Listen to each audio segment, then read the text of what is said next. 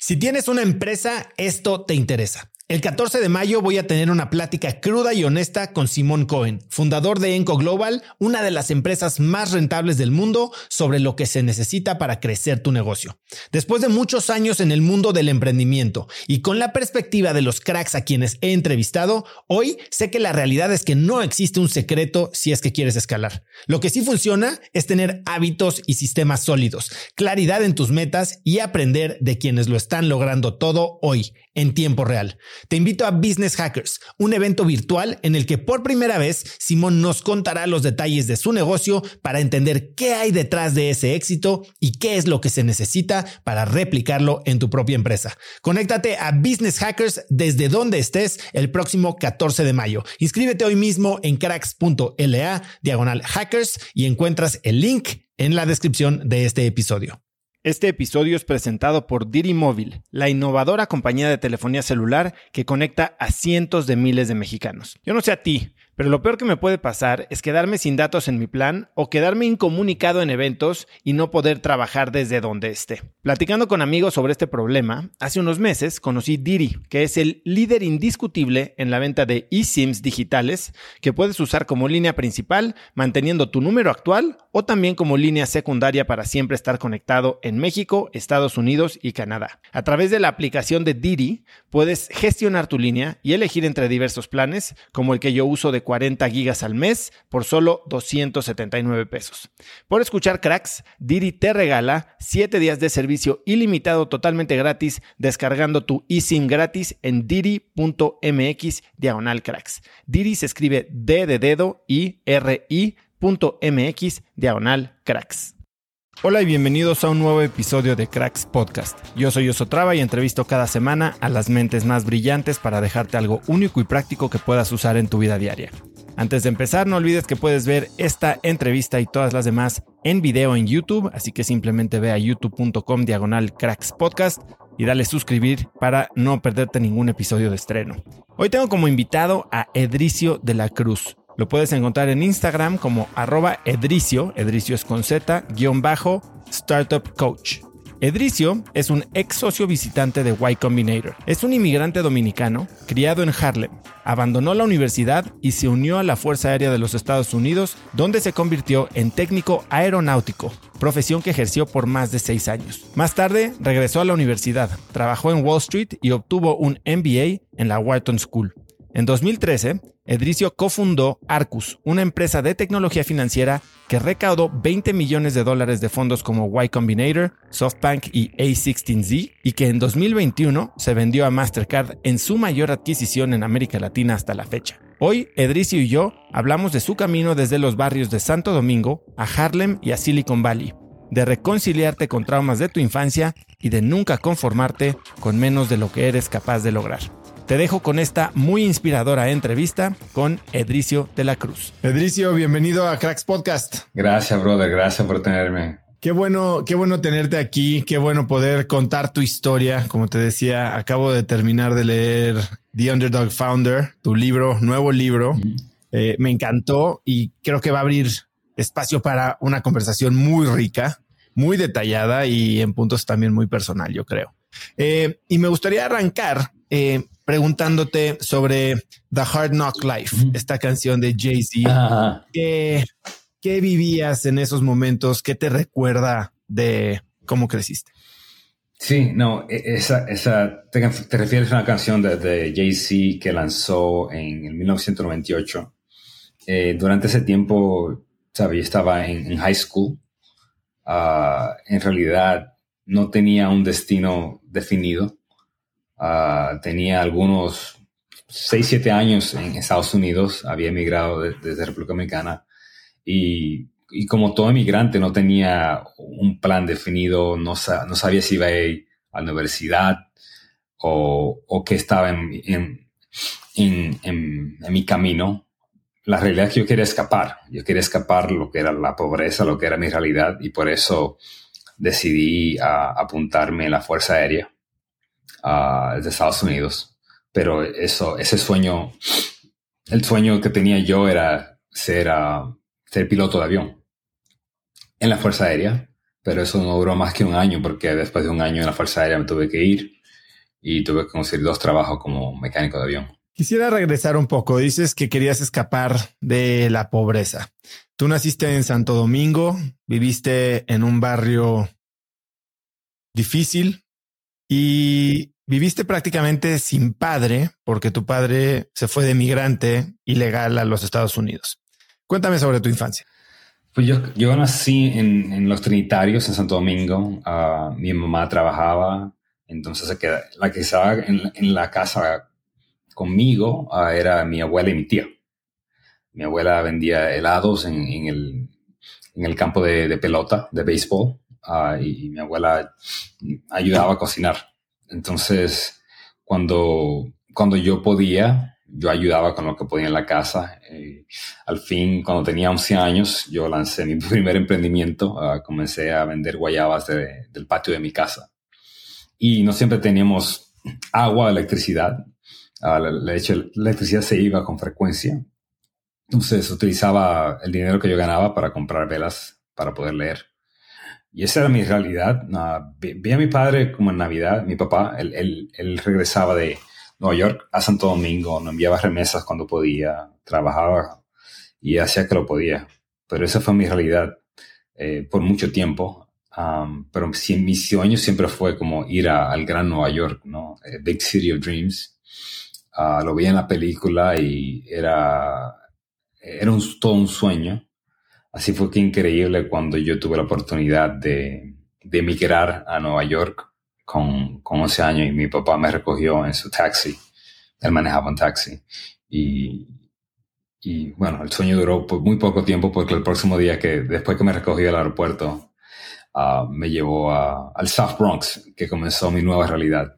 South Bronx, eh, hablas de la realidad eh, no solo física, que no era un lugar muy atractivo como lo era Manhattan, que fue tal vez la primera visión que tuviste de Nueva York. Hablabas también de la realidad eh, violenta que los jóvenes vivían ahí. Eh, bandas, gangs. Y tú tuviste un amigo, James, que después terminó siendo asesinado después de unirse a una de estas bandas, los Latin Kings. Cuéntame un poco de ese, ese periodo de tu vida. ¿Cómo ¿Y por qué decidiste no formar parte de eso?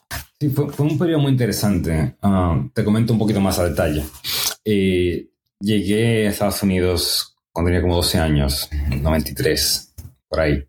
Ah, mi primera experiencia creo que fue refleja, mucho el resto de mi experiencia. Eh, cuando fui a Junior High School, ah, que es antes de high school, me tocó ir a una escuela en, la, en Manhattan, a la 163, que es como en Washington Heights. Y en ruta, cuando llego a la escuela, me doy cuenta que la escuela está literalmente al lado de una correction facility, que es como literalmente una, una prisión, prisión de corrección. Y entonces, por un lado, tú veías a los niños entrando a la escuela y por otro lado, tú venías prisioneros entrando a la prisión. Estaban uno al lado del otro. Ah, y yo me, yo me choqué hasta con unos años. Esto no hace sentido. ¿Cómo tener una prisión al lado de una escuela con niños? Ah, y me di cuenta que en realidad uno no era tan diferente que la otra, ¿no? Eh, inmediatamente tú entrabas a la escuela, tenía que pasar por metal detectors, detectores de metal para asegurar que no tenías uh, sabe, armas, pistoles, puñales, cuchillos, ¿no? Pero una vez que entras, te sientes como apresionado porque todas las ventanas tenían um, metal bars en, las ventanas. Ah, no sé si estaban tratando de, impedir que la gente entrara o que saliera, no sé cuál de los dos. Pero era un ambiente mm, que no daba mucho a inspirar. a muchos de, de, mis amigos, me di cuenta, estaban formaban parte de grupos de gangas informales y luego me comencé a aprender todo la logística de, del ecosistema de las gangas, lo que eran los, los Bloods, los Cribs, los Nietas, los Lion Kings, uh, todo ese ecosistema. De hecho, muchos aprenden de universidades cuando estaban en high school. I just learned about games. Um, típicamente, me, a mí, yo, salí a la escuela como las, a las 3 de la tarde, pero habían um, after school programs y me di cuenta que no podía ser parte de los after school programs porque si salía demasiado tarde, a las 5 de la tarde, cuando se atardece y en Nueva York se pone bien frío, se pone peligroso. Ah, una vez ah, me quedé en un after school program un poquito tarde y iba a coger el tren uh, en vez de caminar porque estaba frío y estaba tarde. Y sí, antes de yo entrar al, al turnstile para pasar mi mi tarjeta de Metrocard, me agarraron dos tipos por el cuello, me, pusieron algo, creo que era una pistola, y yo tenía 12 años, no hablaba inglés.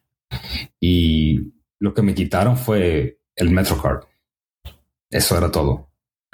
Y eso se repitió varias veces. Ah, cuando llegué a high school, sabe, yo era un poquito gordito, sobrepeso, uh, wasn't the most confident. Uh, a lot of things had happened already. Y me topé con, con, un amigo, con una persona que fue estupenda, se llamaba James. Él era bien cool, muy extrovertido, yo era muy introvertido. Uh, entonces tú cuando ves a una persona así, eh, que, que, tú lo admiras, tú quieres ser como él. Entonces que me comencé a, pasar mucho tiempo con él freshman year. Uh, y me juntaba con él. Él tenía siempre amistades alrededor. Entonces era como mi, my cool friend, ¿no? Uh, y, pero él, él, era también como un outsider, insider también, porque él, él no era hispano, pero siempre estaba rodeado con hispanos. Uh, y a través del tiempo, él tampoco tenía como una um, a male figure in his house. Um, y en ese tiempo ya tenía yo la dicha de, estar con mi papá. Y no sé por qué, pero al fin, después de dos o tres años en que lo había conocido, él terminó juntándose con, con esa ganga y no escuché de él por un año. Y la próxima vez que escuché de él, eh, y, you know, I lost his life, ¿no? Entonces, muy desafortunado. Ah, lo había escuchado que cosas así pasaban, pero nunca, le, nunca, había, no, nunca había escuchado que pasaba a un amigo mío cercano. Um, pero creo que a veces la gente elige ese camino porque necesitan como un grupo social, un grupo de, de apoyo moral. Y, y cuando no lo tienes, lo buscas. ¿Qué hizo para ti en tu mente enterarte de que esto había sucedido? Me dolió mucho, porque la única, una de las muy pocas cosas positivas que tenía en mi, mundo en ese tiempo, I didn't have a lot going on, esa era esa relación, una relación que como que me ayudaba a creer en mí mismo, creer que yo, me ayudó como a creer, me, ayudó a sentir como validado, ¿no? Socialmente, ¿sabes? Cuando tienes 13, 14 años, um, tú estás buscando definir tu identidad Ah, y ya para 14 años muchas cosas me habían pasado que eh, lo convirtió en un reto para mí, ¿no? Ah, entonces, con una persona que tú admiras, que es el cool kid in the school, te, te, te, abra sus puertas, lo había validado y, y, yo pensaba que ser una relación, o sea, no pienso en eso. Yo pensaba que iba a ser una relación para, de por vida.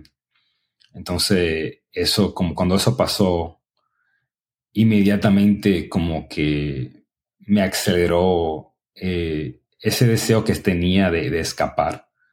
Ah, y sabía que tenía que hacer algo. O sea, yo no podía quedarme aquí, no, no tengo que largarme de aquí.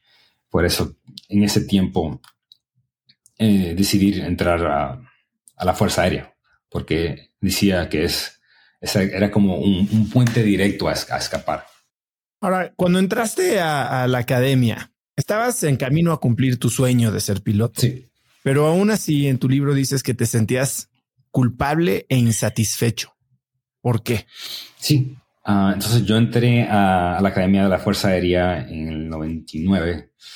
US Air Force se llama US Air Force Reserve Officer Training Corp. Ellos lo que hacen es que entrenan, uh, te entrenan mientras que tú estás en la universidad dura cuatro años en la universidad, cuatro años en ROTC y sales como un officer, ¿no? Como ah, un coronel, officer, y después va a la Fuerza Aérea directamente y ahí dura como, si eres, si tu track es piloto, ahí dura 10 pilotos, 10 años siendo piloto.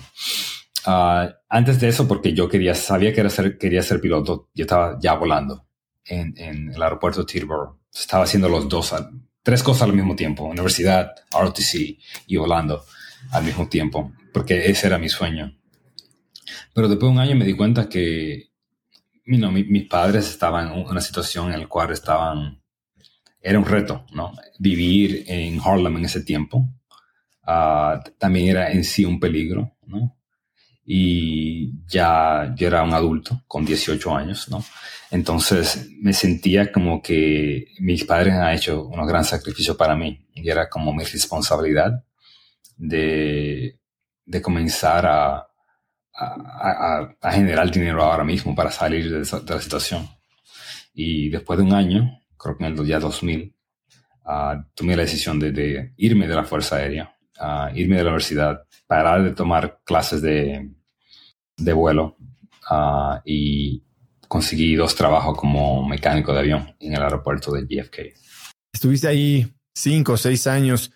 ¿Qué te dejó esa experiencia de blue collar que después te funcionó? ¿Qué tipo de hábitos, prácticas, lecciones aprendiste que después utilizaste como un fundador de fintech? Sí, oh, pues muchas, varias, de, hecho. Ah, seis años es mucho tiempo en lo que sea.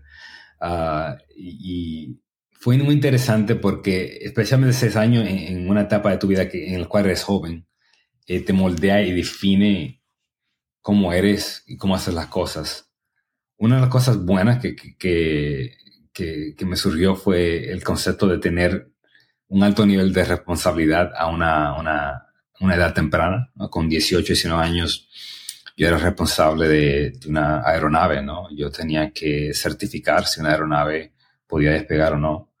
Y, y había muchas veces que había situaciones con el avión despegaba, te regresaba y yo hablaba con, con, los, con el capitán de aeronave y, y con, el, con el despacho en, en el centro corporativo, donde sea, en qué parte del mundo. Y eso como que me daba un sentido de responsabilidad por algo mucho más grande que yo, ¿no? Está hablando de una operación global.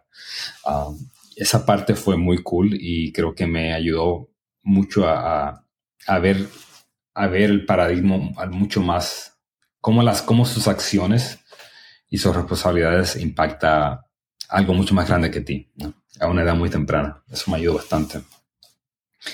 Pero también me di cuenta que al fin del día, después de varios años, que, todo mi grupo, todo el círculo con que yo estaba, eh, no querían salir de ahí. Era, era algo, algo cómodo para ellos, ah, hacían dinero decente, no, no tenían necesidad de superarse.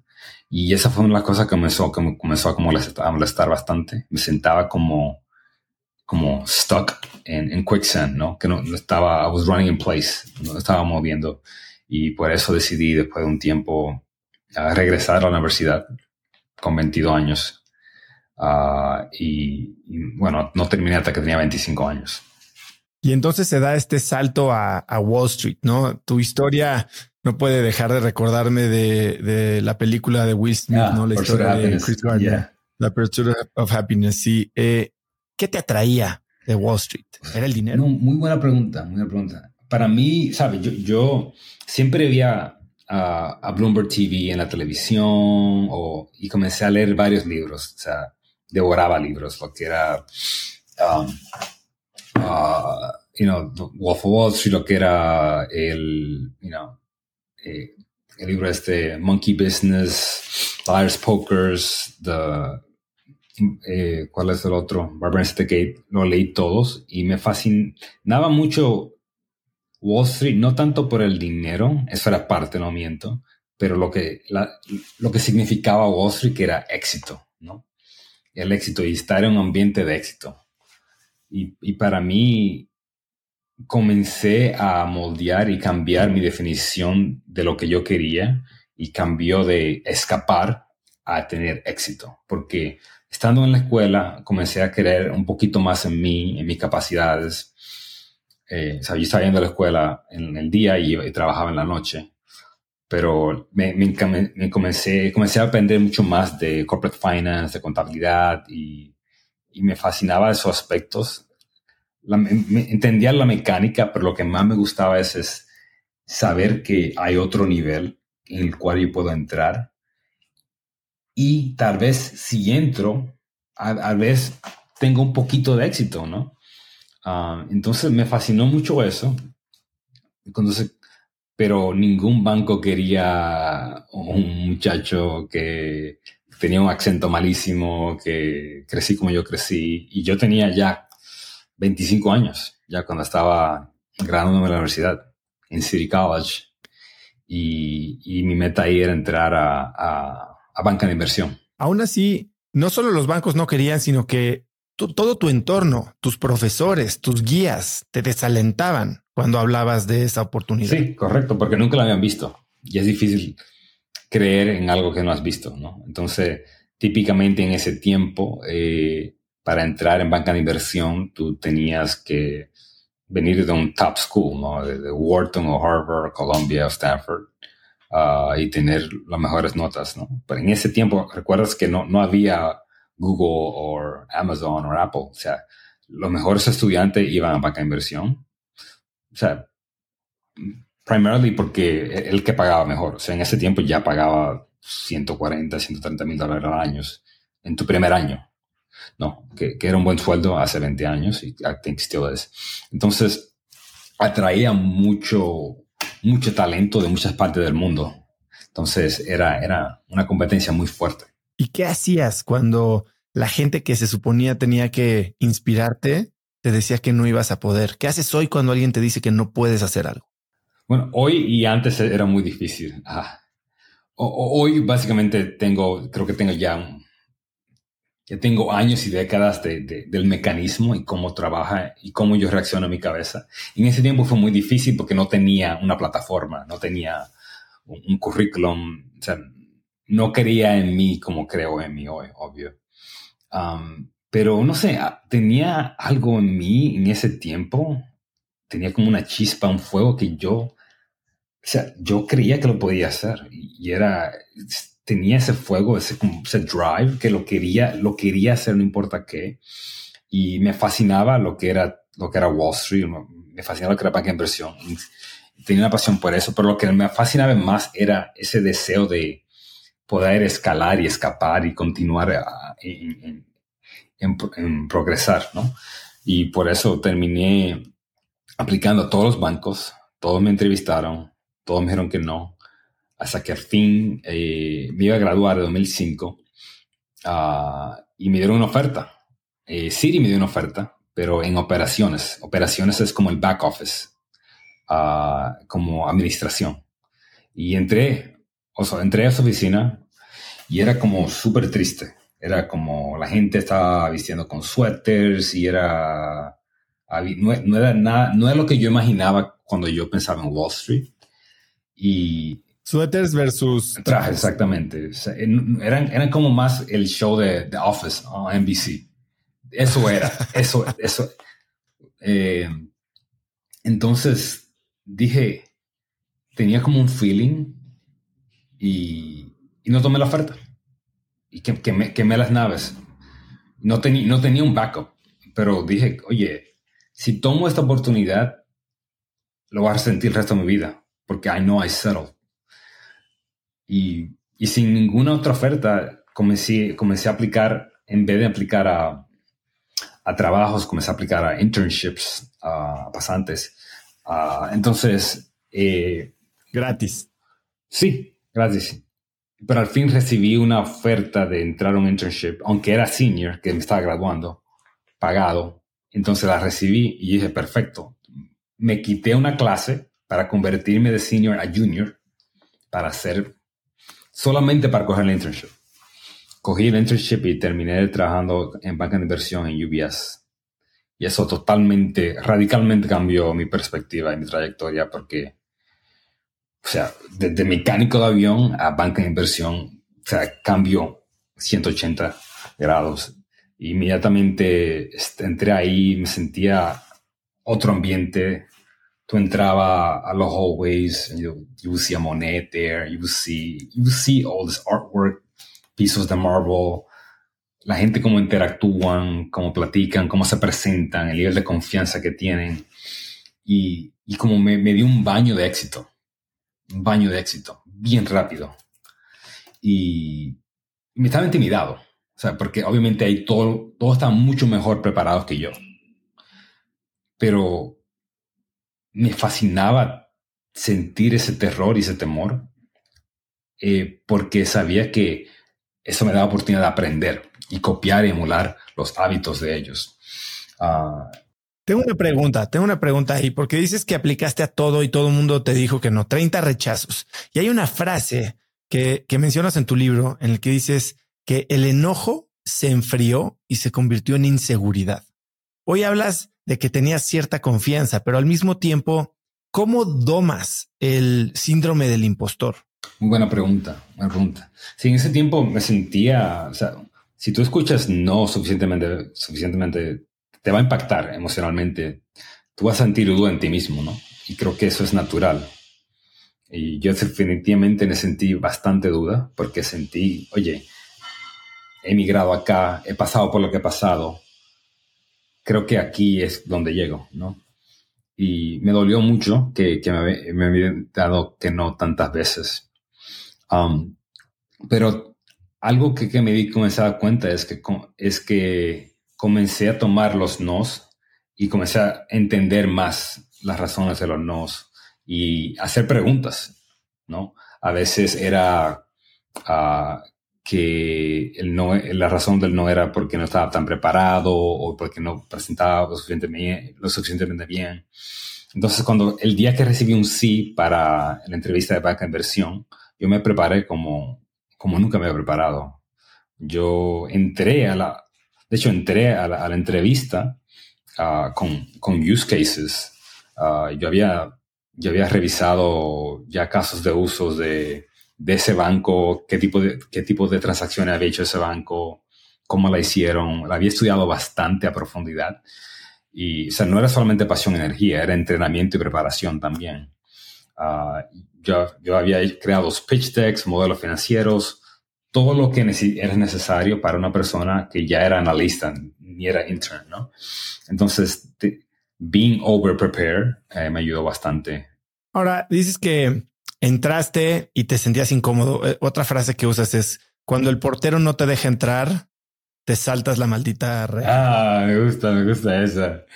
Sí, sí, esa. ¿Te refieres a eh, la manera que conseguí lo de UBS fue que tenían una fiesta de holiday y no me invitaron. O sea, yo no, estaba, yo no, yo no había sido invitado.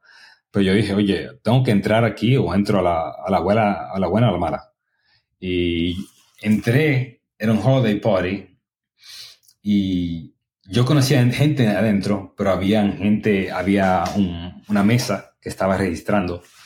Y yo nomás saludé a una persona y, y me colé por ahí y comencé, y, y, así fue que aprendí de la, de, del internship que estaba disponible. Y ahí conocí a la persona que estaba encargada de, de, admissions. ¿no?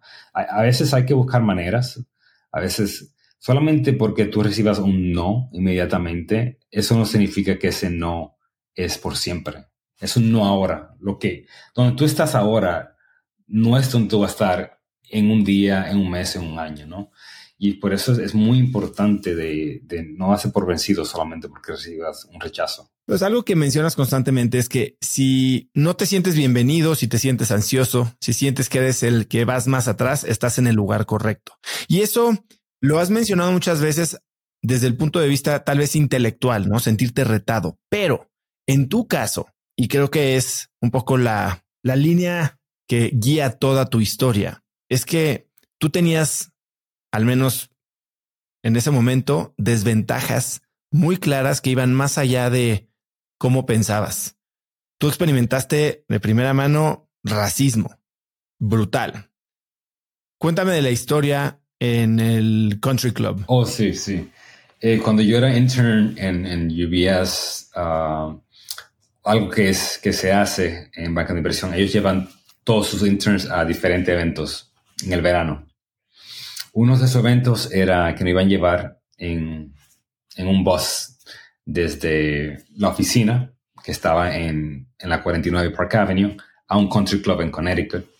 Uh, esa tarde salimos del trabajo, como a las 5 de la tarde, nos llevó el bus directo al country club uh, y yo emocionado como nunca. O sea, había visto country club en la televisión, y, pero nunca había estado en uno.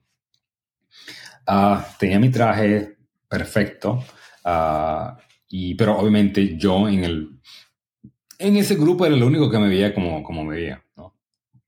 Y estaba tan emocionado, tan entusiasmado, que inmediatamente llegamos al country club.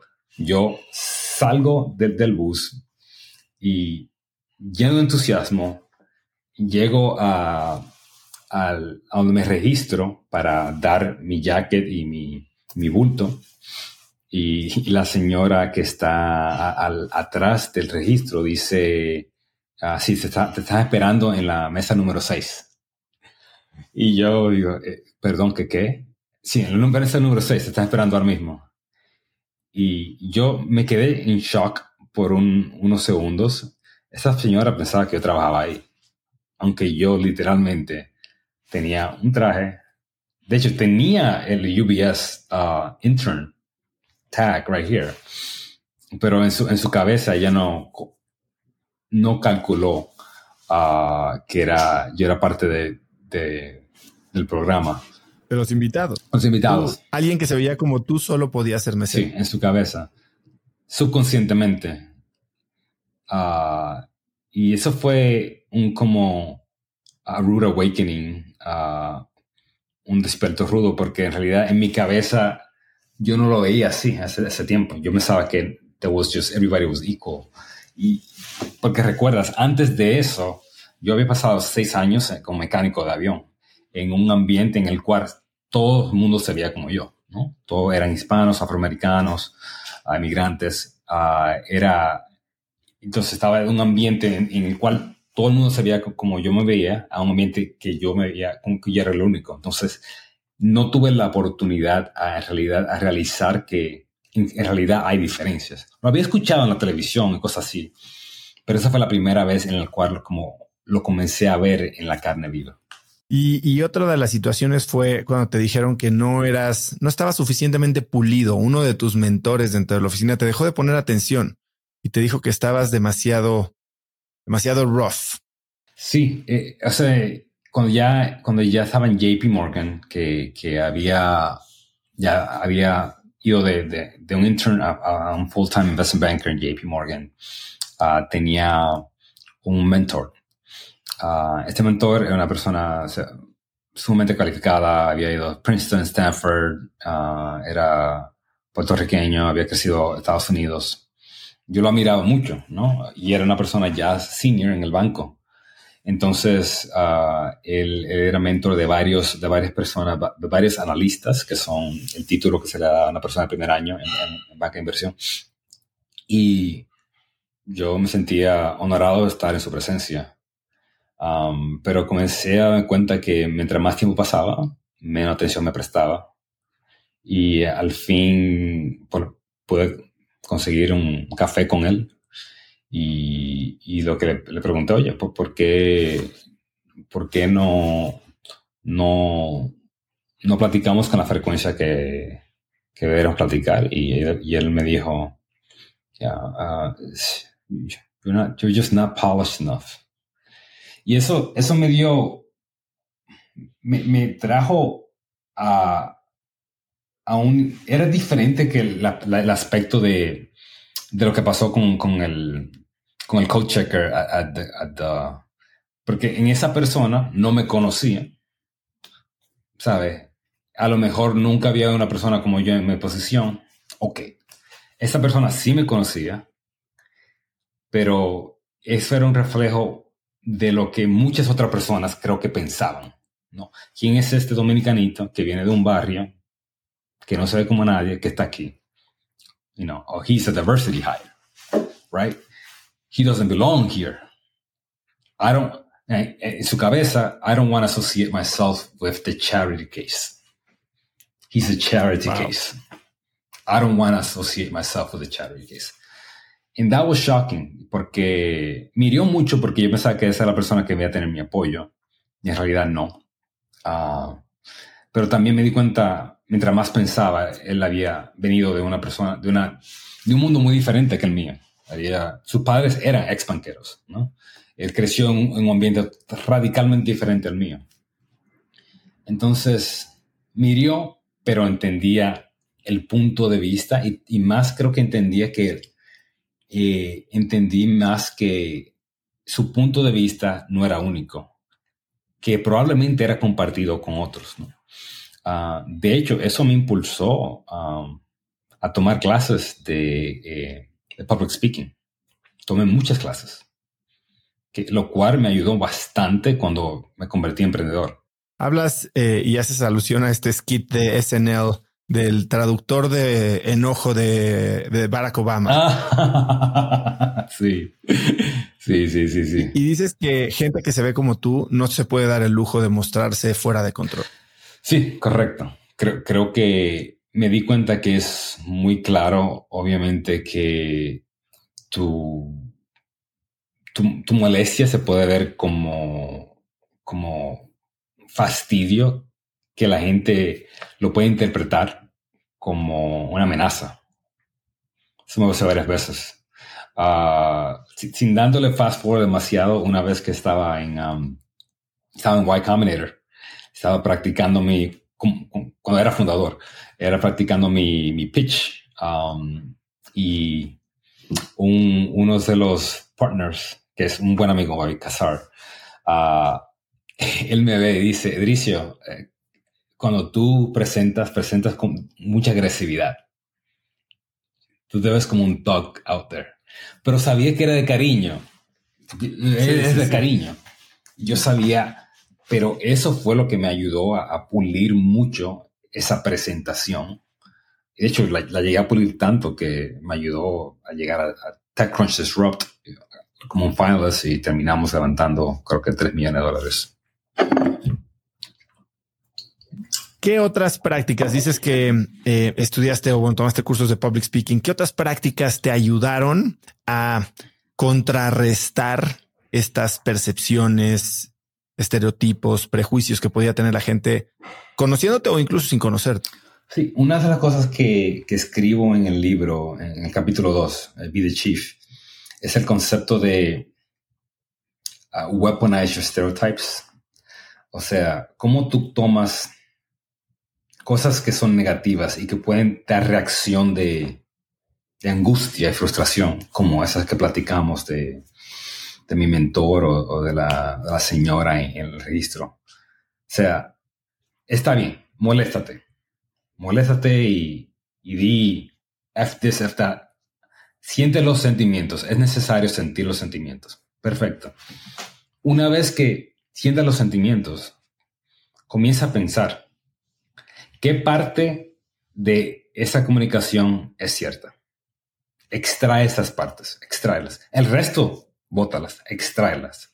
Y lo que yo comencé a extraer de, de esas situaciones fue, o sea, como yo presentaba, como yo me comunicaba, no era la mejor manera no era la mejor. Y comenzaba, y porque yo estaba en un ambiente de éxito, yo podía ver y observar a otros y podía comenzar a extraer cómo, cómo lo hacen ellos y juntarlo con mi manera de ser.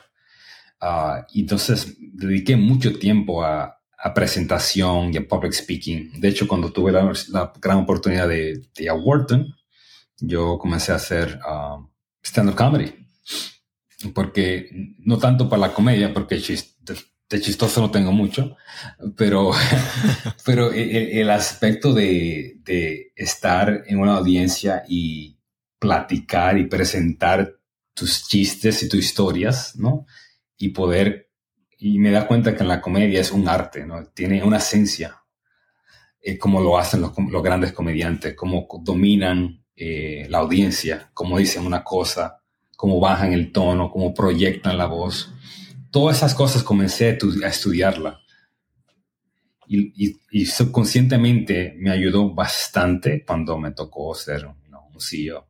Y también cambiaste un poco o ibas más allá, no solo en tu preparación y tu dicción, sino en tu presencia. Correcto. Creo que una vez tú lo internalizas, eh, se convierte más orgánico y, y, al fin del día, cuando tú presentas, es una transferencia de energía. ¿no?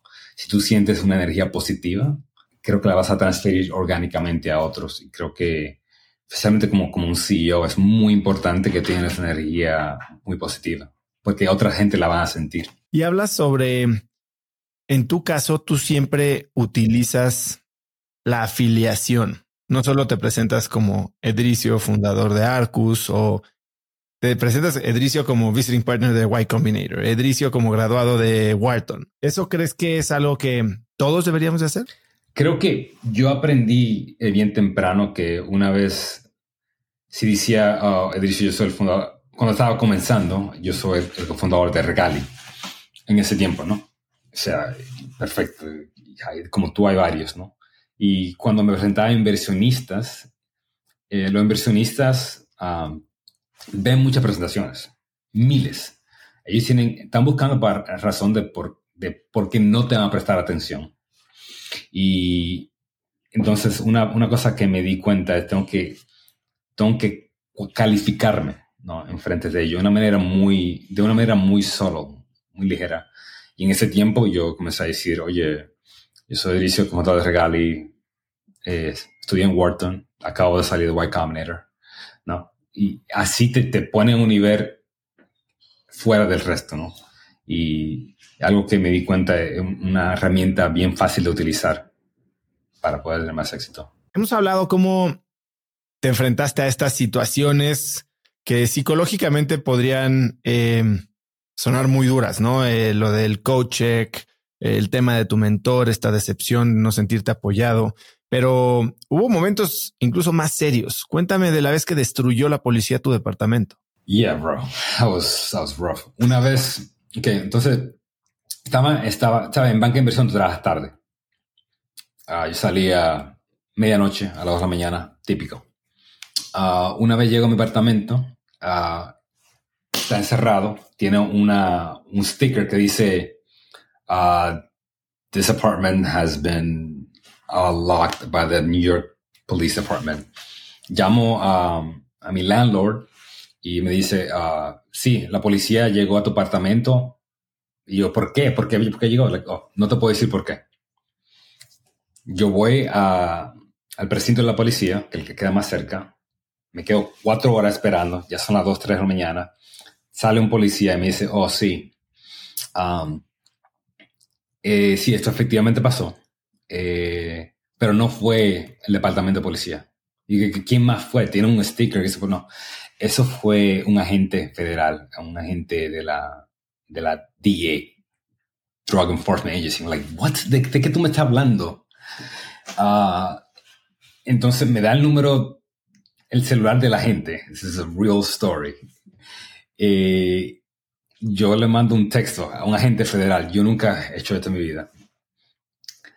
Y no, no responde. Ah, entonces, gracias a Dios, tenía un amigo cercano que me dejó dormir en su casa. Voy a su casa, duermo, no, descanso mucho, me levanto como a de la mañana y llamo al Señor hasta que me responde, como horas después, y Él me responde dice, uh, y lo primero que me dice, uh, ¿Are you Adricio de la Cruz? I'm like, uh, yes, I'm Adricio de la Cruz. Like, can you can you describe yourself to me? Like, yeah, um, what do you mean describe myself to me? Like, I'm, I'm, I think I'm like 30 years old, you know, I'm five, five foot nine, like, le escribo, like, so Hispanic, early 30s? Yes. Yeah, you fit the description. Come down to the agency. I'm like, what? Yo ni entiendo, ni entiendo, se entiendo. Pero tengo que averiguar qué está pasando, uh, llamo abogados, termino trayendo mi cofundador conmigo. Traigo mi computador conmigo, vamos a la agencia, la cual es un edificio en, Manhattan que no tiene nada, es, un Mark Building. No, no tiene, no, dice Drug Enforcement Agency como NYPD, no. Yo voy a, espero en el lobby, el señor me dice que vaya por el patio, muy raro, muy extraño, pero traigo una persona, quiero tener un, testigo ahí. Ah, efectivamente, el señor me, mostró un, warrant, ¿no? Yo le pregunté el warrant, que es lo que permite a un policía entrar a un apartamento. Obviamente el warrant era, fue por el, apartamento errado. Y él se, inmediatamente él ve eso, él se pone un poquito nice y me comienza a contar una historia de cómo en ese, en ese edificio ah, había muchas quejas de, de gente entrando y saliendo, que obviamente en ese edificio I was the only one that looked like me. Entonces me, muestra video de gente entrando al edificio, gente comprando droga en el edificio, pero en ningún video yo veo muestra de que está entrando a mi apartamento. Tienen cero evidencia. Ah, al fin me dio la llave sin ninguna disculpa. Regreso a mi apartamento y estaba todo upside down. O sea, todo. Eh, el, el, couch estaba roto con, con blades. Everything was up. O sea, como tú lo ves en la película, pero peor. O sea, mucho peor. Ah, y, y, dije, this was a mistaken identity. And, that's it. Y el próximo día me fui de apartamento, totalmente. Um, pero ya, that's just. Y todo porque te veías diferente. Hablas de que ya eras fundador. Cuando sales de Wharton, tienes la oportunidad de incluso venirte a Goldman Sachs, a México, México. Y también lo rechazas. ¿Por qué? qué? había del otro lado? ¿Qué te llevó a ser emprendedor? Sí, tuve la gran oportunidad de, siempre que quise trabajar en Latinoamérica. Ah, ya en ese tiempo, como que me di cuenta que había muchas oportunidades en Latinoamérica. Quería regresar a Latinoamérica siendo latino, aunque había estudiado en Estados Unidos. Me llamaba mucho la atención. Ah, entonces recibí esa gran oportunidad uh, de Goldman en la Ciudad de México. Pero um, comencé a pensar mucho de lo que de lo que quería hacer en mi vida, ¿no? Y creo que Business School te, te da mucha oportunidad a, reflexionar en, tus objetivos, en tus metas y tu propósito. Y, para mí, hace cinco años atrás, yo era mecánico de avión, trabajando, you noche, día, día y noches, llegando a la casa a las dos de la mañana, apestando con combustible. Y, en cinco años es un cambio bien drástico. Me puse a pensar, ¿qué más puedo hacer en los próximos cinco años? Y algo que siempre me entusiasmó mucho fue emprender. De hecho, mi ensayo para entrar a Business School es, yo voy a entrar a Business School y en 10 años voy a emprender. Pero saliendo de Wharton me sentía un nivel de confianza, un, nivel de certidumbre que sentía como que tenía que hacerlo y que, y que si no, no lo hacías ahora, uh, lo iba a resentir el resto de mi vida. Y al fin del día me di cuenta que quería no solamente crear un emprendimiento, quería crear algo que iba empoderar a otros. Y, la única cosa que, que, tenía una buen, un buen conocimiento, un expertise, era el tema de remesas. ¿no? Yo había crecido en remesas, con remesas, mi papá me la enviaba. Y cuando emigré y trabajaba con mecánica de avión, yo enviaba remesas a mi abuela. ¿no? Entonces, con ese concepto fue que comenzamos a Regali. Y entras a Y Combinator, esta gran aceleradora, y dices que lo, lo que más crees que te ayudó ahí, además de este ecosistema de grupo de apoyo, es el sentimiento de urgencia que te generaban las reuniones de los martes. Sí, sí. Eh, bueno, eh, eh, antes de entrar a Y Combinator, una funny anecdote es que no estaba, se lo estaba cuando la capital. Uh, teníamos como una semana, dos, tres semanas ya hemos aplicado a, todas las, a, todos los aceleradores, a Techstars, 500 Startups. Todas las existían hoy, existían en ese tiempo. Y, y mi colega Íñigo, un cofundador, dice, oye, ¿por qué no ponemos a una aplicación a Y Combinator? No tenemos nada que perder. Perfecto. Uh, aplicamos uh, y, nos, invitaron a una entrevista y, y llevamos el equipo entero a Mountain View y tenemos que, tenemos que asegurar que le pegamos ese o, le pegamos o mueremos. De verdad, no, no teníamos otra opción. Entonces le metimos mucho, mucho esfuerzo. Entonces el día que entramos a la entrevista, entramos a, ahí a la oficina de Pioneer Way, todo muy cool, me siento como un fanboy porque ya en ese tiempo yo sabía que era Paul Graham, había leído todos sus ensayos, sabía quién era Michael Siebel, sabía quién era Sam Altman, Gary Tan, ya en ese tiempo, hace 10 años. Entonces, para mí, como un, un, geek de, startups, me fascinaba ese mundo y estaba conociendo mis héroes. Pero también sabía que tenía 10 minutos para impresionarlo y sabía que, que, you que alguien no te va a admirar, no te va a escuchar si no te admira, ¿no? Y también me recordaba de, esa interacción que tuvo con mi, con mi mentor, que, que mucho de tu éxito depende de cómo te presentas, ¿no?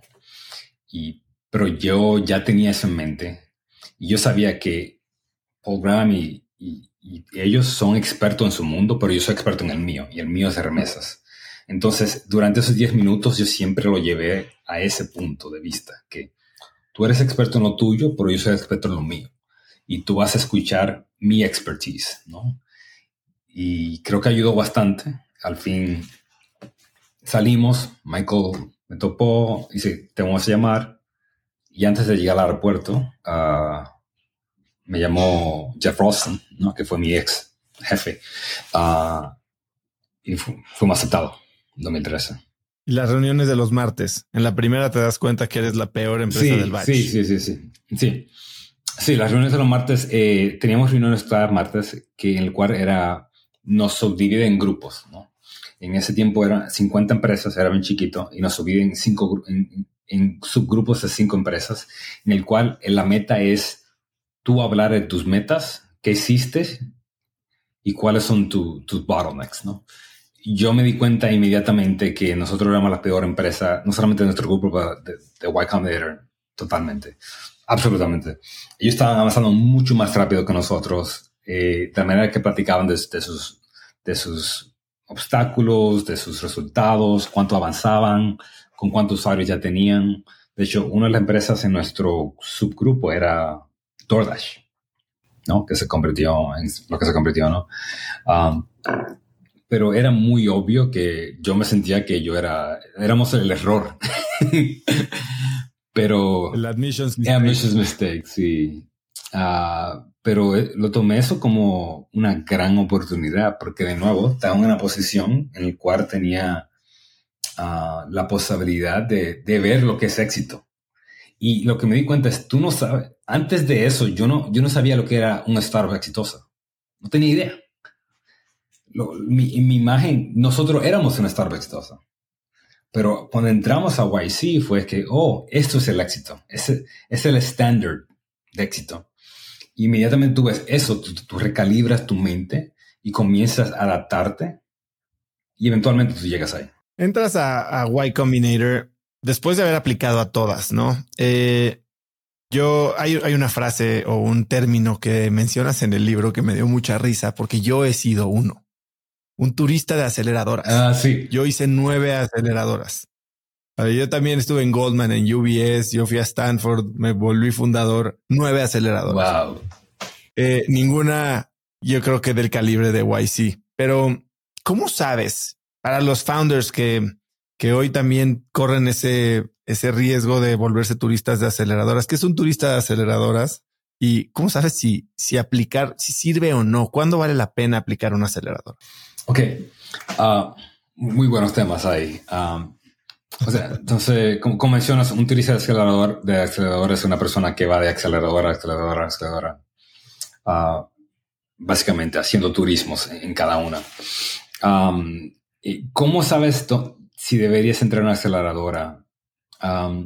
Típicamente es, es óptimo cuando, estás en una etapa de iniciamiento, cuando estás comenzando. Uh, típicamente aunque ya tenga algún tipo de, tracción, creo que también puede generar algún tipo de valor, ah, dependiendo en el tipo de aceleradoras, porque hay unas mejores que otras a diferentes niveles. Típicamente, obviamente, YC es un nivel, Hay otras como Techstar, 500 Startups. Hay otras que no son tan bien conocidas como NEO, South Park Commons, que, son bien buenas también. Pero creo que por lo menos ese nivel ayuda mucho porque te da, uno, capital, lo cual es muy difícil en este tiempo. Ah, número dos, te da acceso a una comunidad, ¿no? Ah, en la comunidad de, mentores y una comunidad de otros fundadores. Eso es lo que te, te, permite tener un, sounding board donde puedes platicar tus ideas y experimentar más. Al fin del día, un startup no es un negocio, es un experimento en el cual tú necesitas practicar y, y extraer lecciones, ¿no?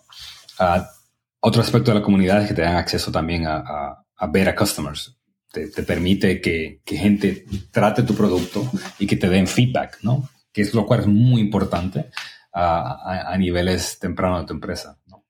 Y la última cosa que una, una escaladora te da es, te permite aumentar la posibilidad de éxito en levantar capital, ¿no? Porque pasa por un proceso de dos, tres meses ah, y, y, si llegas a ciertas metas, ellos te ponen frente a otros inversionistas que quieren invertir en las mejores empresas. Y cambia la dinámica un poquito en vez de tú buscarlos a ellos, que ellos te buscan a ti. En tu caso, en el demo day de Y Combinator, no tuvieron la atracción que esperabas. Y después dices que intentaste pichar a 144 inversionistas y todos los rechazaron. ¿Qué hace eso en tu mente? ¿Cómo lidias con el rechazo? Porque acabas de mencionar que tú ves el rechazo y, el fracaso como un proceso de aprendizaje, que hablas de convertir tus setbacks en victorias o al menos en lecciones. Cuéntame cómo viviste este momento. ¿Qué haces cuando la gente te rechaza una y otra y otra vez?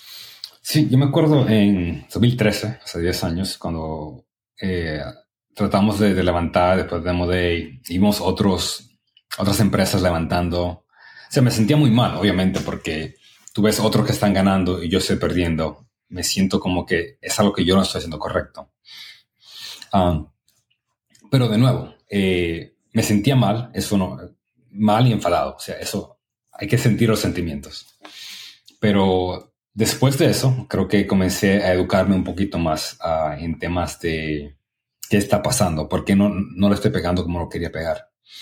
Um, y ahí comencé a cambiar mi presentación radicalmente en, mi caso, un, feedback que me dio eh, mi, mi, visiting partner en YC en ese tiempo, uh, y Kevin Hell, mi otro partner, um, me dijeron que, que no tenía mucho corazón la presentación.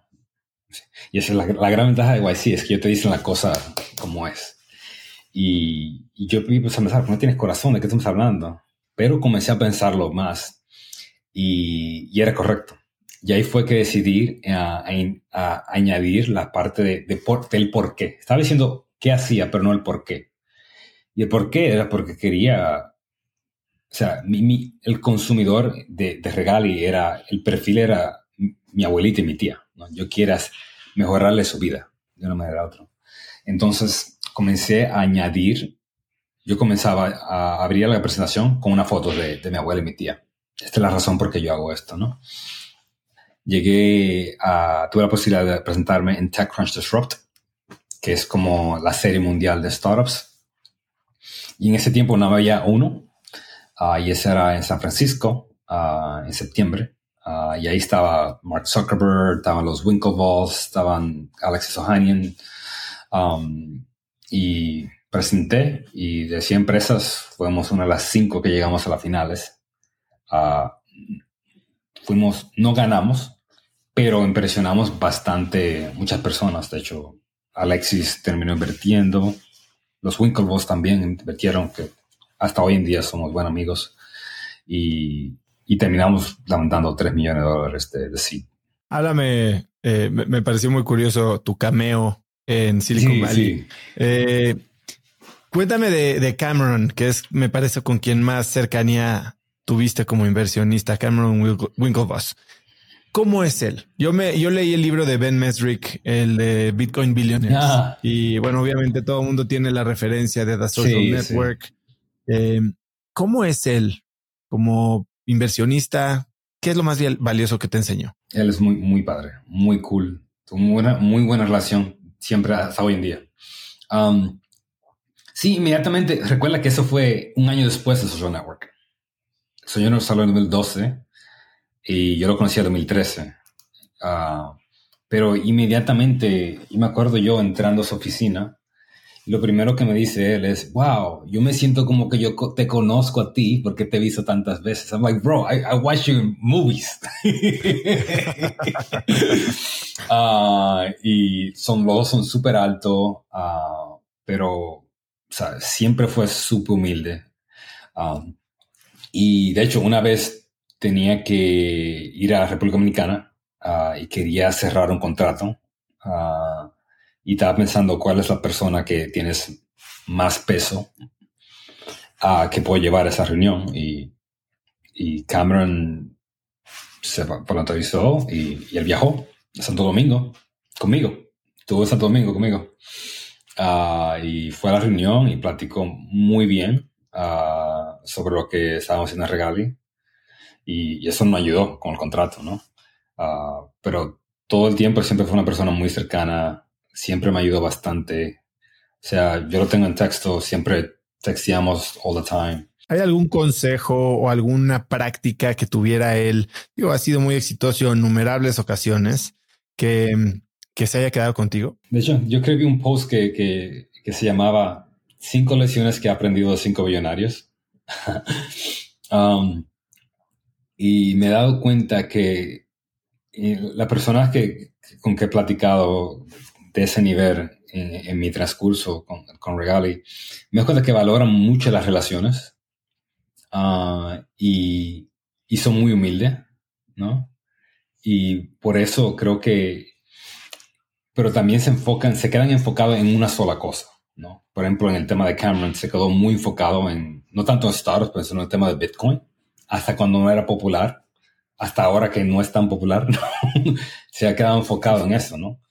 Y, y lo mismo con otros billonarios con, con que he platicado. Al, pueden tratar varias cosas, pero 80% de su energía va en una sola cosa, ¿no? Crean mastery sobre un, una sola cosa en, en, buenos tiempos y en malos tiempos, ¿no?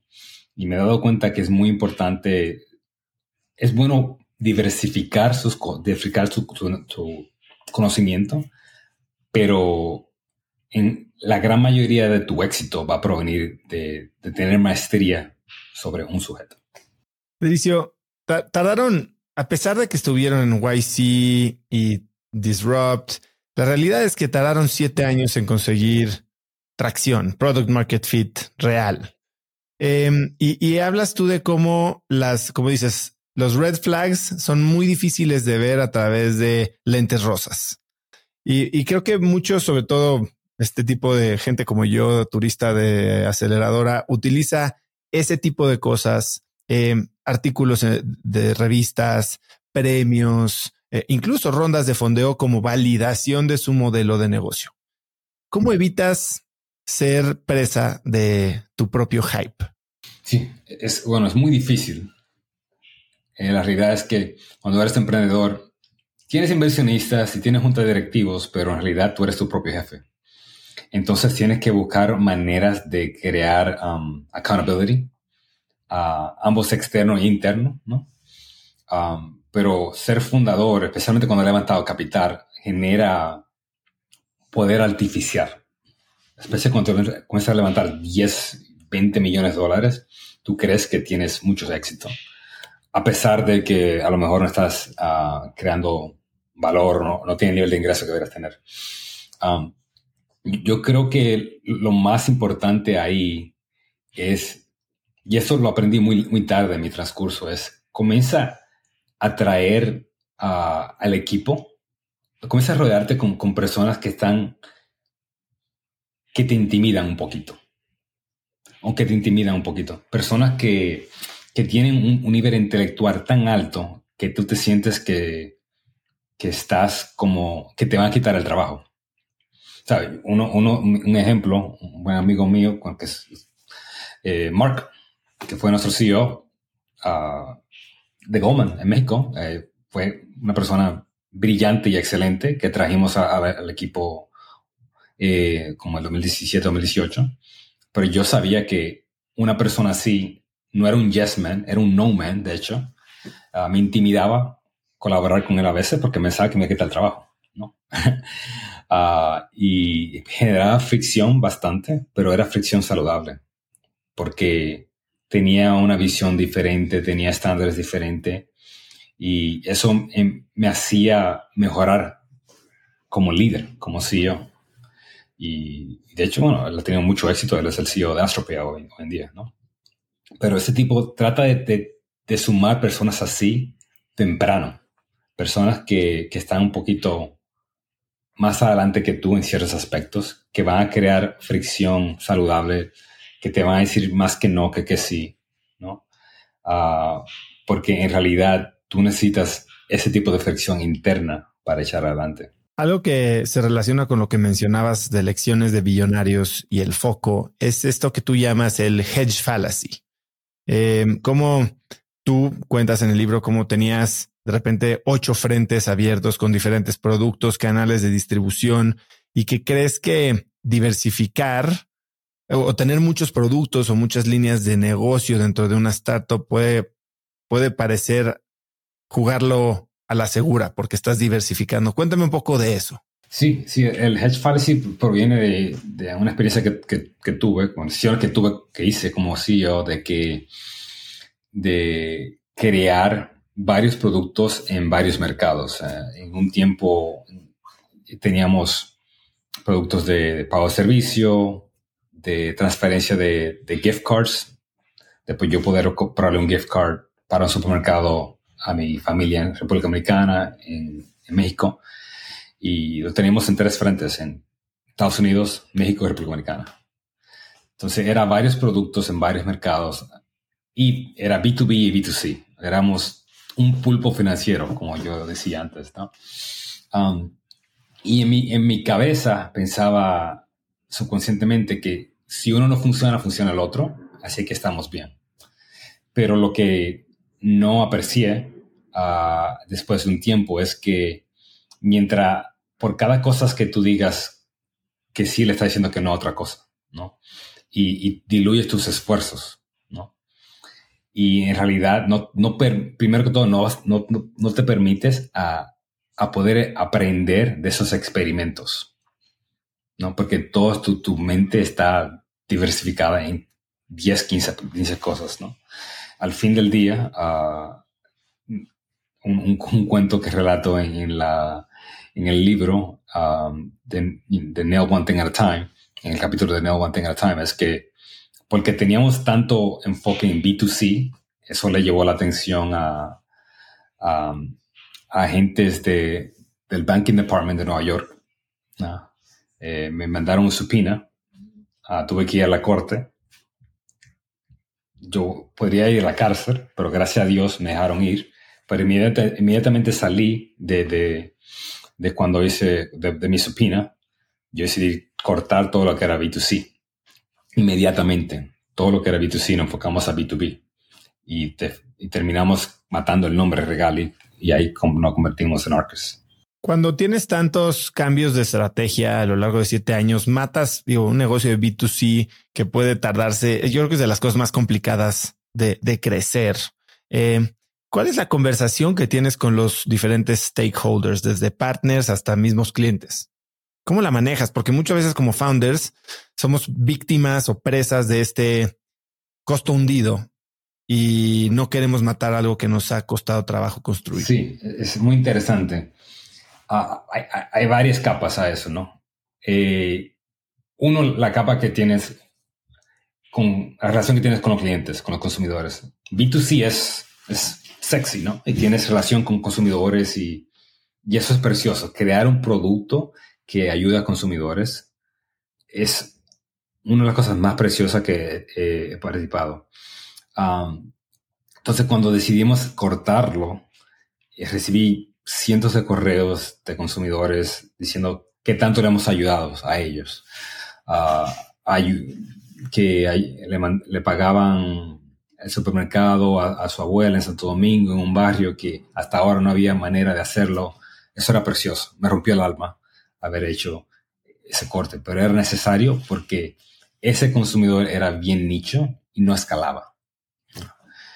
La otra parte que es, es que también es compleja es la de los inversionistas, ¿no? Ah, cuando le platicamos a los inversionistas que íbamos a hacer ese cambio, yo tenía mucho temor, pero porque muchos de nuestros inversionistas ya eran como veteranos de Silicon Valley, han visto esa película ya mil veces, ¿no? Uh, o no aprecié que esto es normal, que Pivot era eso normal. Yo pensaba que era único y pensaba que era, hasta que era un fraude, que, que tomé toda esta capital, que en ese tiempo era mucho para un seed, y que la promesa era esta y ahora voy a decir es esta. Y yo pensaba, oh my God, yo soy un fraude. Pero no, eso es bien común, que hacer un pivot es muy común. Um, ese era otra, otra, otro elemento. Y creo que el tercer elemento creo que es el más importante, es el de tu equipo. Cuando a tu equipo tú le dices, vamos a hacer esto, no funcionó, vamos a hacer esto. Um, ese cambio creo que se tiene que comunicar de una manera correcta y muy delicada. Creo que lo hice muy mal. Uh, creo que eh, como decidí hacerlo, yo pensaba que era, uh, bueno, lo platico en el libro, eh, pero yo pensaba que lo mejor era involucrar al equipo entero. En ese tiempo éramos como 15, 20 personas. Teníamos un all hands. Uh, llevamos al equipo a un retreat en Nueva York. Uh, y ahí comenzamos a involucrar a todos cuando íbamos a hacer el pivot. Y, y cuando hicimos ese pivot, ahí involucramos a nuestro sitio y él dijo que sí, enfrente de todo el mundo, esto no es para, esto no es para mí, fintech no es para mí. Y inmediatamente yo dije, oh my God. Y ese, ese es, el riesgo que tomas cuando involucras. Una vez todo el mundo escuchó eso, la mitad del equipo estaba nervioso, ¿qué estaba pasando? Perdimos muchas personas y bueno, ese, eso fue lo que impulsó a, un fire sale que íbamos a hacer. Tratamos de vender la empresa uh, porque sabíamos que si perdíamos el sitio íbamos a perder el resto del equipo de, ingenieros que teníamos. Um, y bueno, sí perdimos la, mayoría de ingenieros, eso sí pasó. Tratamos de vender la empresa, recibimos una oferta muy mala, como 15 millones o algo así. Uh, no valía la pena. We turned it down uh, y le, terminamos levantando otra ronda de capital y cambiamos el equipo totalmente. ¿Qué era lo que debiéramos hacer inmediatamente? ¿no? Una cosa que no mencioné en el libro, que sí creo que vale la pena a, fundadores que ya están en esa etapa post-seed, es que la gente está on the bus or off the bus. O sea, esto de, eh, eh, o sea, de estar en los dos no funciona. Eh, Eso es un transcurso de 10 años, o sea, es una, un maratón de 10 años o sea, si tienes personas en tu equipo que es tu trabajo hacer que ellos crean en ti, pero si tienes personas en el equipo que no están en on the bus, eso va, a impactar a otros que están como on the fence también. Y lo que va a suceder es que esa persona va a crear uh, círculos internos que van a ser microcánceres. Y eso esa lección no la aprendí, porque me pasó otra vez, eso pasó en 2016, me pasó otra vez en 2020. Entonces es algo que, que sí es muy importante tener, hay que ser muy firme y hay que atender mucho como líder tu, tu, tu gente. Todo el mundo está familiarizado con el concepto de runway, más en términos financieros. Si tú hablas sobre moral runway o, runway de ánimos, eh, ¿cómo lo extiendes? Sí, si el Runway es el sentimiento tuyo y el resto de tu equipo, ¿no? Cómo se sienten, cómo están esos ánimos. Es muy importante que, que todos estén entusiasmados con, con, la visión y la misión de lo que estás creando, ¿no? Más que, más que con lo que estás, pagando, eso es, eso es parte, pero se sientan como emocionados, se siente que ellos, muy importante que todo el mundo en el equipo se siente como que son parte de, de, una, de, una, gran misión, ¿no? Y esa misión va a tener retos, ¿no? Hay veces que tú tratas de cerrar un contrato y no pasa, a veces que tratas de levantar una ronda de capital y no pasa, ¿no? Uh, entonces, no pasó varias veces uh, y como resultado terminamos y cortando parte del equipo o parte del equipo se iba cuando tratamos de pagar una meta y, no le pegamos, ¿no? Um, pasó varias veces.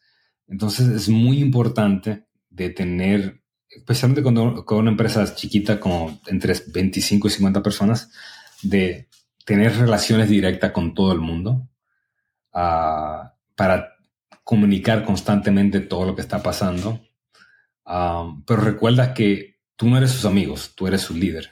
Y como líder tú quieres ver que las cosas se van a resolver. Quieres venir. O sea, es como tener un presidente, ¿no? El presidente no es tu, no es tu, no es tu amigo, ¿no? Es una persona que vas a resolver los problemas que hay. Entonces es muy importante tener esa relación constante, esa comunicación constante con todo el equipo y con tus generales también. Y esto se extiende obviamente a, al equipo, pero empieza con el grupo de co-founders. Eh, durante nueve años, ustedes empezaron siendo tres. Eh, hay un momento en el que uno de ellos decide irse, eh, justo con uno de estos cambios, ¿no?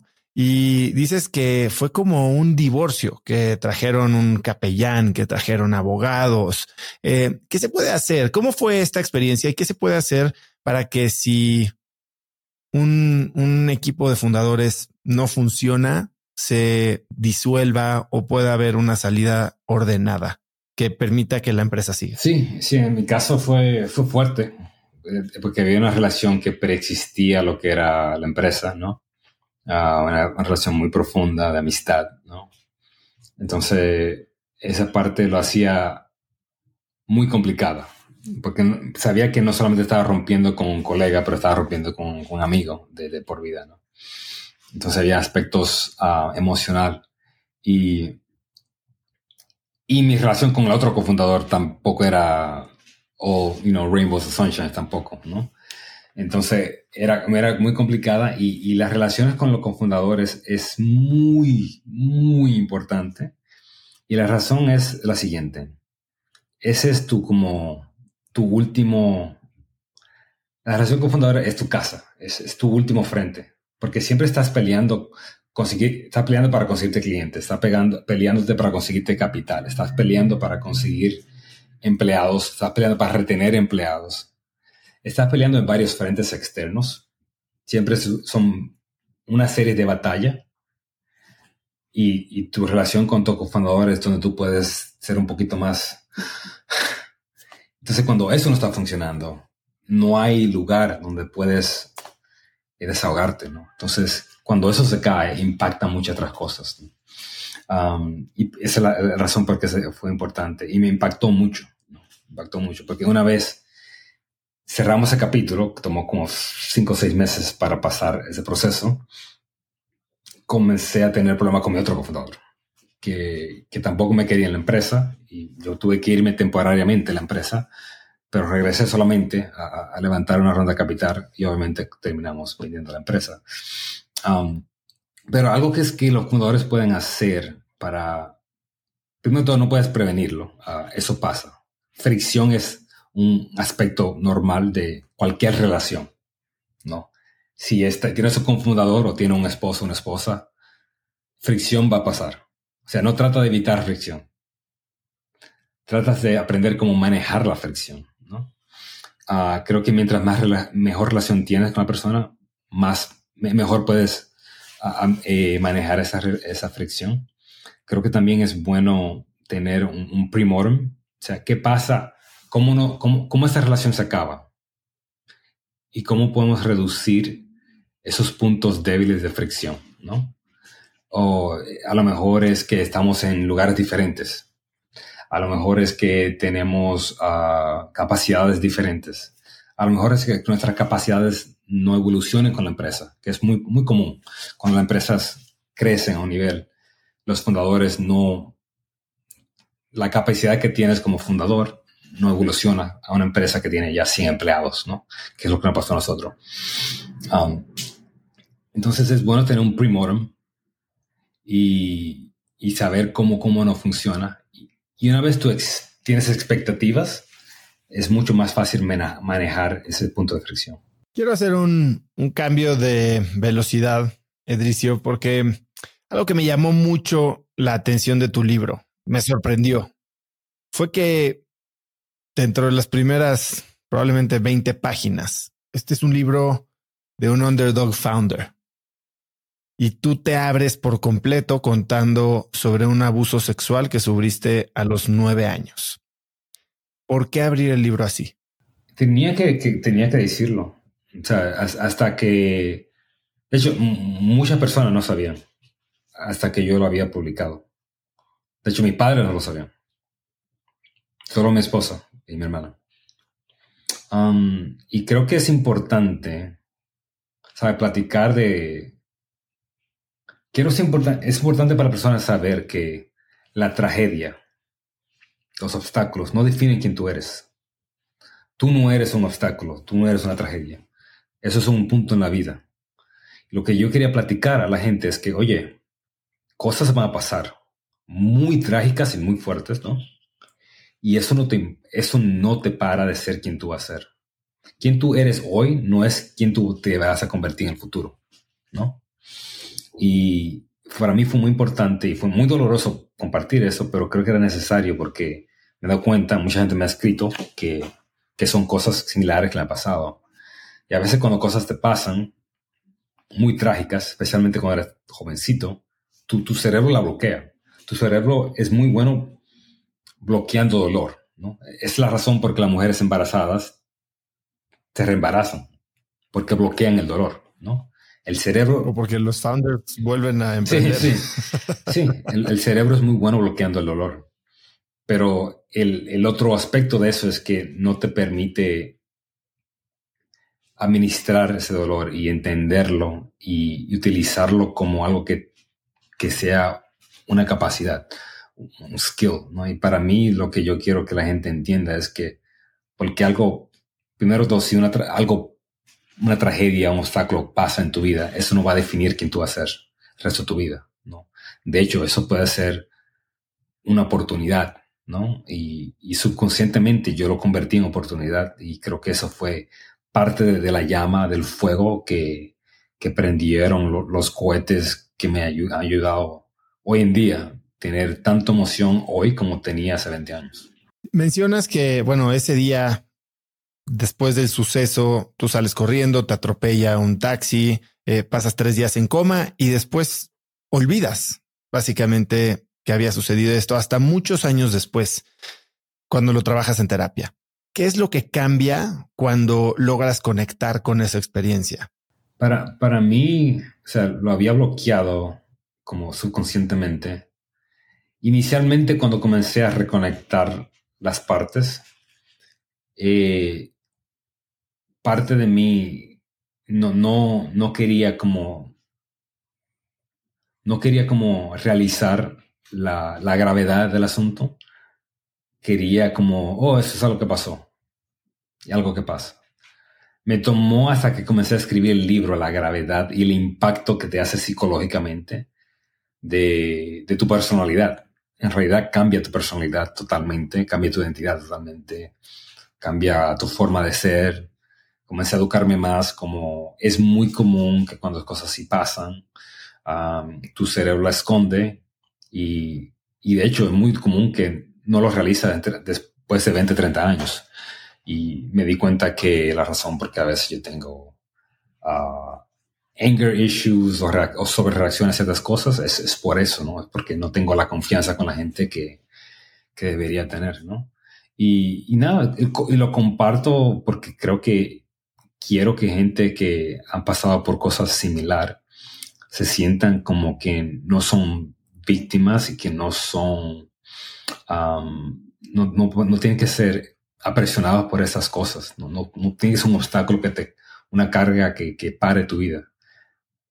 Es, es, puede ser algo que tú puedas utilizar como un paso hacia adelante. Y, y, y tienes que al fin entender, aceptar que lo que pasó, pero también utilizar esa oportunidad de una manera u otra para, para echar para adelante y utilizarlo como un, como un paso, ¿no? Hablas de que tu superpoder es el lujo de la perspectiva, por de dónde vienes, por lo que has vivido, por este tipo de experiencias, ¿cómo podemos nosotros o gente que tal vez tuvo el privilegio de, una vida más cómoda adquirir ese super, superpoder de perspectiva? Sí, no, gracias por eso. Eh, creo que eh, sí, he, tenido el lujo de, de, haber varias cosas en el transcurso de mi vida y creo que eso me da una perspectiva muy, muy única que puedo relacionarme con, con varias personas a diferentes niveles, tanto con, con un billonario como con una persona que limpia casas. ¿no? Creo que eh, las personas que, que, no han tenido ese lujo, creo que pueden hacer eso artificialmente, en ponerse en situaciones en el cual de le fuerza a hacer eso, ¿no? Yo creo que emprender es excelente para eso porque estás enfrentado cada día con, con hacer decisiones muy fuertes y tener retos muy fuertes, ¿no? Entonces, eh, lo, lo, bueno del emprendimiento es que éxito o fracaso te permite ser la mejor versión de ti mismo, ¿no? Porque es el único trabajo en el cual estás liderando, estás creando estás empujando algo que nunca se ha creado. Estás, es, es like alchemy, right? You're creating something out of nothing, ¿no? Y esa parte, en ese, en ese proceso de tú intentar eso, um, te conviertes en la mejor versión de ti mismo. Porque estás enfrente a, a tantos retos que tú tienes que forzar aspectos de ti mismo que ni conocías, ¿no?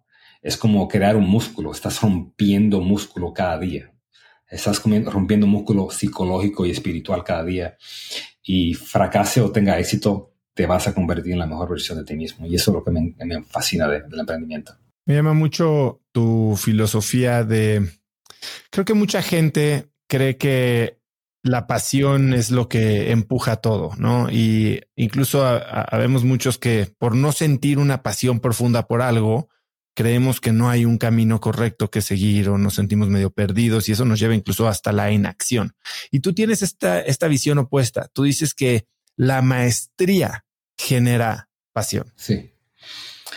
Sí, uh, de que la pasión es buena, pero no es, creo que la mejor manera de, eh, de llegar a tu objetivo de éxito. Creo que la maestría es la mejor manera, porque me he cuenta, sabes, si tú eres muy bueno en algo, eh, vas a progresar más rápido. Y el progreso eh, equivale a la felicidad, ¿no? Mientras puede ser algo como perder peso, ¿no?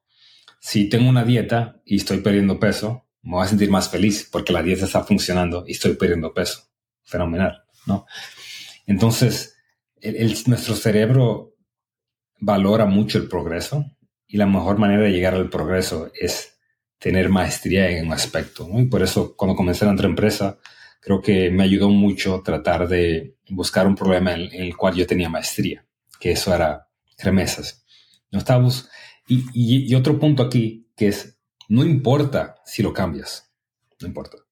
Lo que importa es que tú comiences de un punto de vista en el cual ya tú tienes una ventaja. La ventaja que yo tenía era que sabía muchas remesas. Obviamente, pivoteamos a lo que es hoy en día Arcos, que es una mega empresa en México, un API, cabeza de SPAY y todo eso. No tenía ni idea que era eso en ese tiempo. Pero no, pero no importa, no importa. Lo que importaba es que eso me dio un impulso para comenzar. Y una vez tú comienzas, tú comienzas a aprender y evolucionar. Y por eso creo que comenzar con tu expertise y no con tu pasión es la mejor manera de empezar.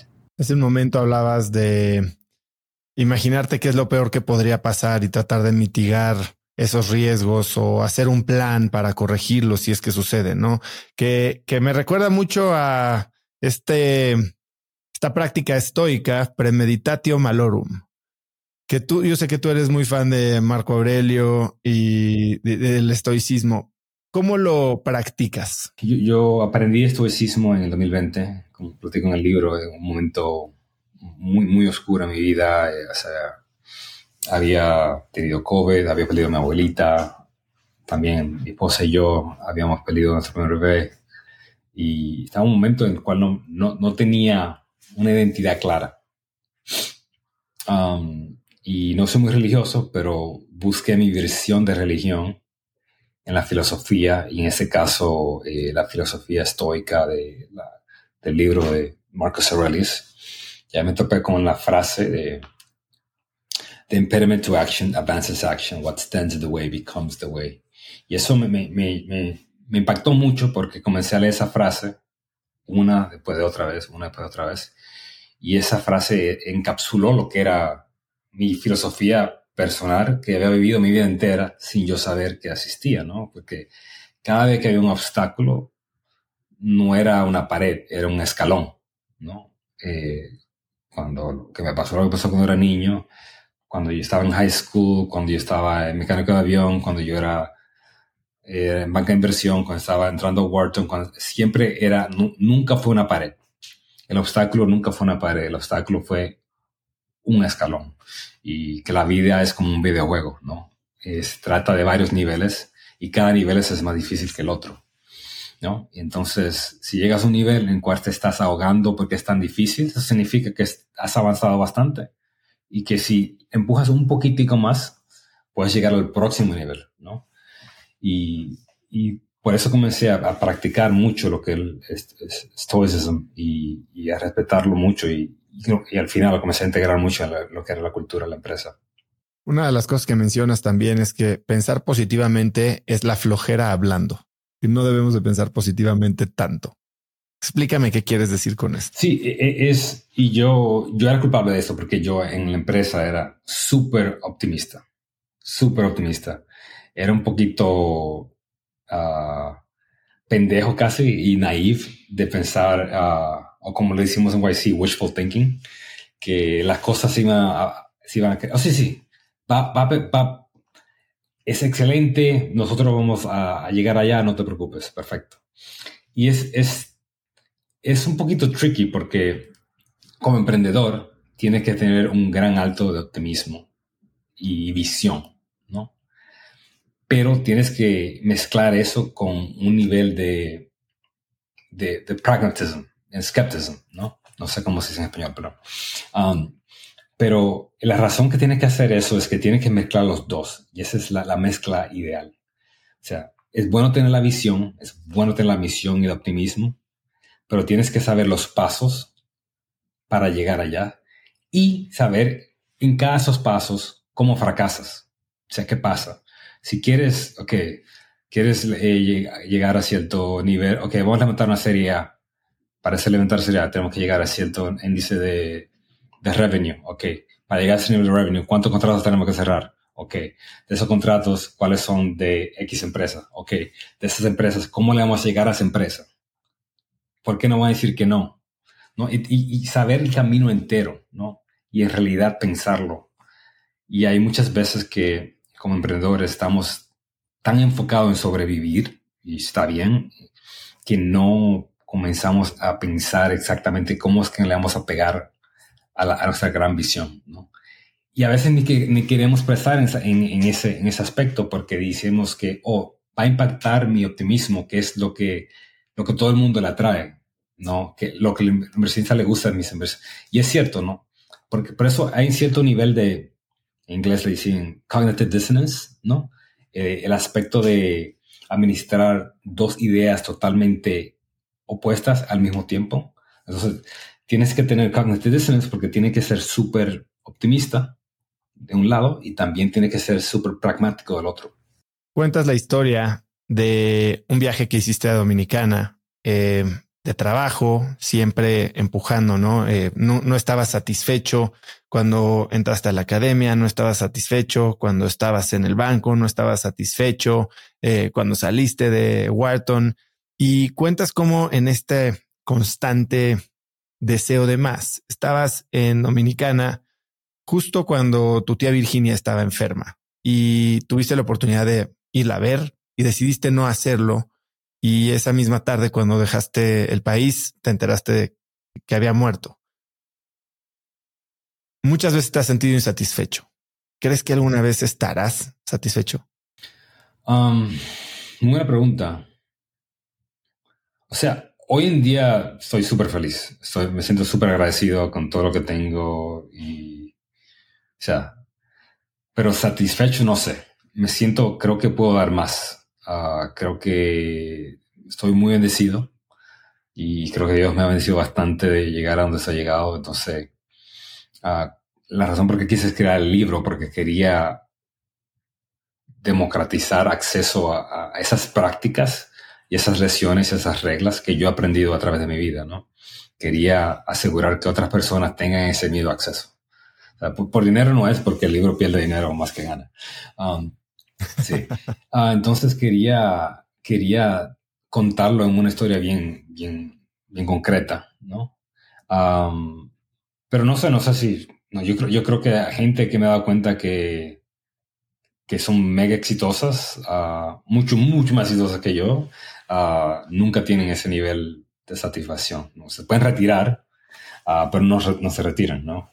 ¿no? Se está hablando con Gary de eso, Gary Tan, la razón por qué se podía quedar retirado, pero quería entrar a YC porque cree que en YC puede crear algo más grande de lo que es hoy en día. Y creo que, no sé, eh, siente, creo que siempre there's more to do y hay mejor, mejores maneras de cambiar el mundo y me, me, me, fascina eso.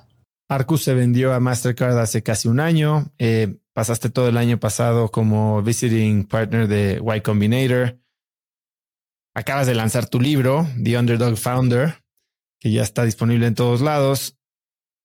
¿Qué sigue? ¿Cuáles son los proyectos, el proyecto, los planes que más te emocionan en los próximos 12 meses?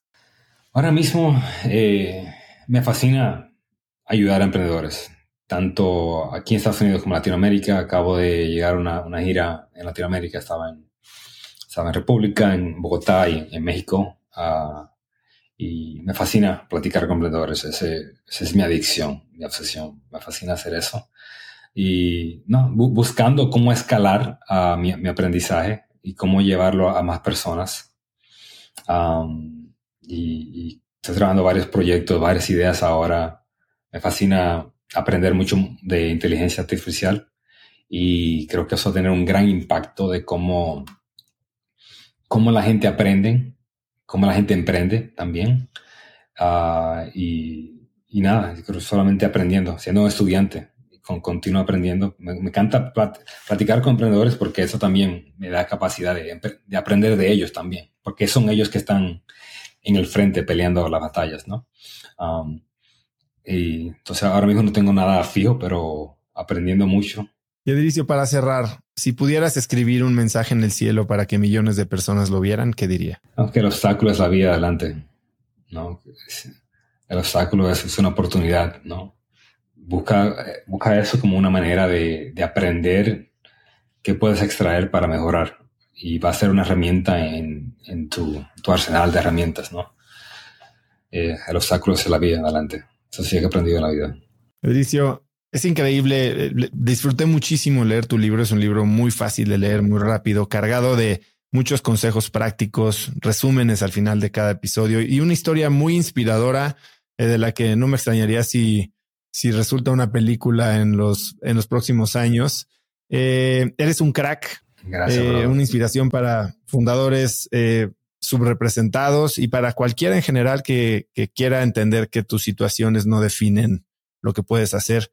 ¿Dónde puede la gente saber más de ti, seguirte, comprar tu libro, contactarte? Pueden contactar en, en LinkedIn a Edricio, solamente hay uno en LinkedIn, Uh, o también en mi, en mi página web edriciodelacruz.com. ¿Algo que quieras agregar? No, bueno, más que nada, muchísimas gracias. Uh, de hecho, tengo tiempo siguiéndote a ti, entonces un honor. Gracias. Compa compartir este tiempo contigo y creo que ha sido, he hecho varios podcasts, creo que esa ha sido mi favorita hasta ahora. Y es porque la manera te preparaste y and you care about the subject, so thank you. Muchísimas gracias. Gracias. Gracias a ti por la apertura, eh, por el tiempo. Sé que, como me decías, dos horas es la mayor parte de mi día. Gracias por compartirlo con nosotros y espero vernos en persona pronto. Gracias, bro. Te aviso cómo vaya a México. Hecho. Si te gustó el episodio, por favor, compártelo con alguien a través de cualquier medio. Por favor, ayúdame a que los mensajes de Cracks lleguen a más y más personas. También sigue Cracks Podcast en Spotify o por favor suscríbete en YouTube o iTunes y si es ahí, califícanos con cinco estrellas para que más gente nos pueda encontrar. Puedes encontrar links a todo lo que mencionamos Edricio y yo en las notas del episodio en cracks.la diagonal 251. Y antes de irte, recuerda que si quieres recibir de mi parte todos los viernes un correo muy corto con 5 tips que son artículos, libros, gadgets, frases, cosas que encuentro en internet que me recomiendan mis amigos o mis invitados y que pueden ayudarte a tener una conversación interesante este fin de semana o a tener una vida más productiva, puedes registrarte para recibir Viernes de Cracks. Es totalmente gratis y puedes hacerlo en cracks.la diagonal viernes. Así que ahí muy pronto estaré en tu inbox. Eso es todo por hoy. Yo soy Osotrava y espero que tengas una semana de cracks. Si tienes una empresa, esto te interesa. El 14 de mayo voy a tener una plática cruda y honesta con Simón Cohen, fundador de Enco Global, una de las empresas más rentables del mundo, sobre lo que se necesita para crecer tu negocio. Después de muchos años en el mundo del emprendimiento y con la perspectiva de los cracks a quienes he entrevistado, hoy sé que la realidad es que no existe un secreto si es que quieres escalar. Lo que sí funciona es tener hábitos y sistemas sólidos, claridad en tus metas y aprender de quienes lo están logrando todo hoy, en tiempo real. Te invito a Business Hackers, un evento virtual en el que por primera vez Simón nos contará los detalles de su negocio para entender qué hay detrás de ese éxito y qué es lo que se necesita para replicarlo en tu propia empresa. Conéctate a Business Hackers desde donde estés el próximo 14 de mayo. Inscríbete hoy mismo en cracks.la diagonal hackers y encuentras el link en la descripción de este episodio.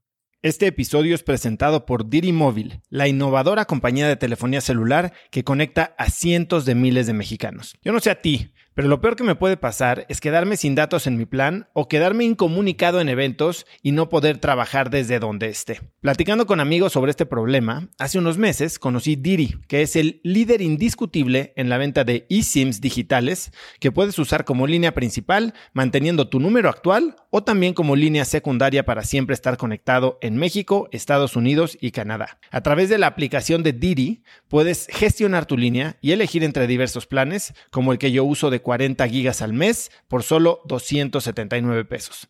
Por escuchar cracks, Didi te regala 7 días de servicio ilimitado totalmente gratis descargando tu eSIM gratis en didi.mx diagonal cracks. Didi se escribe D de dedo y R I.mx diagonal cracks.